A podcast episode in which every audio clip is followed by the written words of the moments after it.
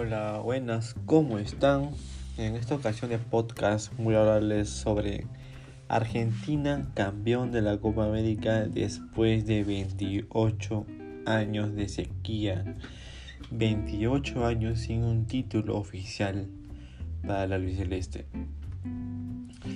Argentina volvió a ganar la Copa América después de 28 años tras derrotar a Brasil por 1-0 en Río de Janeiro, con asistencia, una gran asistencia de Rodrigo de Paul a Ángel Di María que anotó el minuto 22 del partido con un gol de sombrerito que le dio el triunfo al albiceleste.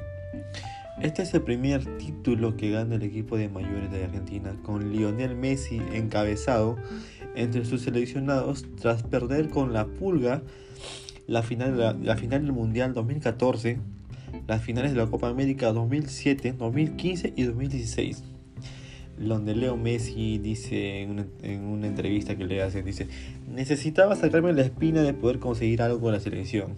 Había dicho, habías dicho, Leo, ha estado muy cerca muchísimos años y sabía que en algún momento se iba a torcer, se iba a dar y creo que no hay mejor momento que este, dijo Leo después del partido.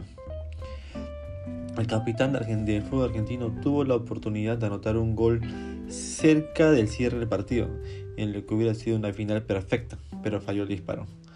Aún así indicó que siento que Dios estuvo guardando este momento para mí contra Brasil en la final y en su casa. Además le rindió homenaje, le rindió honores al director técnico de Argentina, Lionel Scaloni, donde dijo que es un gran, un gran, un gran mérito de Lionel Scaloni. Siempre quiso, quiso lo mejor para la selección, supo armar un equipo ganador y merece su reconocimiento, dijo Leo acerca de Scaloni. En la última vez que el conjunto argentino ganó la Copa América fue en el año 1993. En total ha ganado ese torneo en su equivalente 15 veces, contando la de 2021. Eh, el, el autor del gol en la final dijo, Di María dijo que ganarle a Brasil y ganarle su casa, la Copa América, eh, fue espectacular. Además con Leo Messi que necesitaba ganar ese título que tanto anhelaba.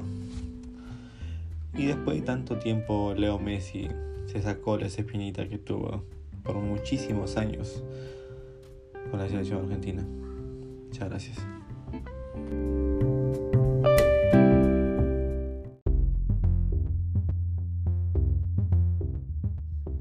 Buenas con todos. En esta ocasión voy a hablar de algo inédito, algo, algo extraño que pasó en el sorteo de la UEFA Champions League por los octavos de final, eh, donde se realizó de la siguiente manera. Eh, había un copón o platillo con todos los grupos o equipos de, que quedaron segundos de cada zona y ocho, ocho platillos más con las bolillas de los primeros que quedaron en la fase de grupos para ir eligiendo cada posible cruce de octavo de final con dos excepciones. No podían repetirse enfrentamientos que ya se dieron en fase de grupos ni tampoco entre clubes del mismo país. El primer error fue cuando salió Villarreal, eh, cuando incluyeron entre los posibles rivales del Manchester United, cosa que esos equipos ya habían enfrentado en la fase de grupos, el grupo F, como se lo menciona. El ruso Andrei Arshavin era el encargado de ir sacando las bolillas y efectivamente salió de los, de los Diablos Rojos por lo que tuvo que seleccionar otra. Pero lo peor vino después, cuando salió la bolilla del Atlético de Madrid. Los que no podían estar en el, en el, en el platillo de los posibles rivales eran el Liverpool de Grupo B ni el Real Madrid, que de todas maneras ya, se había, ya, ya había sido sorteado ante el Benfica en el primer cruce pero en vez de dejar afuera la bolilla Liverpool, la que no incluyeron fue la de los Diablos Rojos del Manchester United, cosa que sí podía salir sorteada. Y después este, el Atlético de Madrid le tocó enfrentar al Bayern de Múnich, uno de los rivales más complicados del mundo, mientras que el United salió último como rival del PSG, el Paris Saint Germain dando a pie a un nuevo enfrentamiento entre los mejores jugadores del planeta, que son Lionel Messi y Cristiano Ronaldo. Eh, de los jugadores que tienen más palmares, más balones de oro, de enfrentamientos épicos en España, en, partidos de la UEFA. Y no pasó mucho tiempo del final del sorteo que en las redes sociales ya se comenzaba a murmurar que había errores de, de sistema. Y poco después de una hora de polémica, la UEFA confirmó que se hará un nuevo sorteo.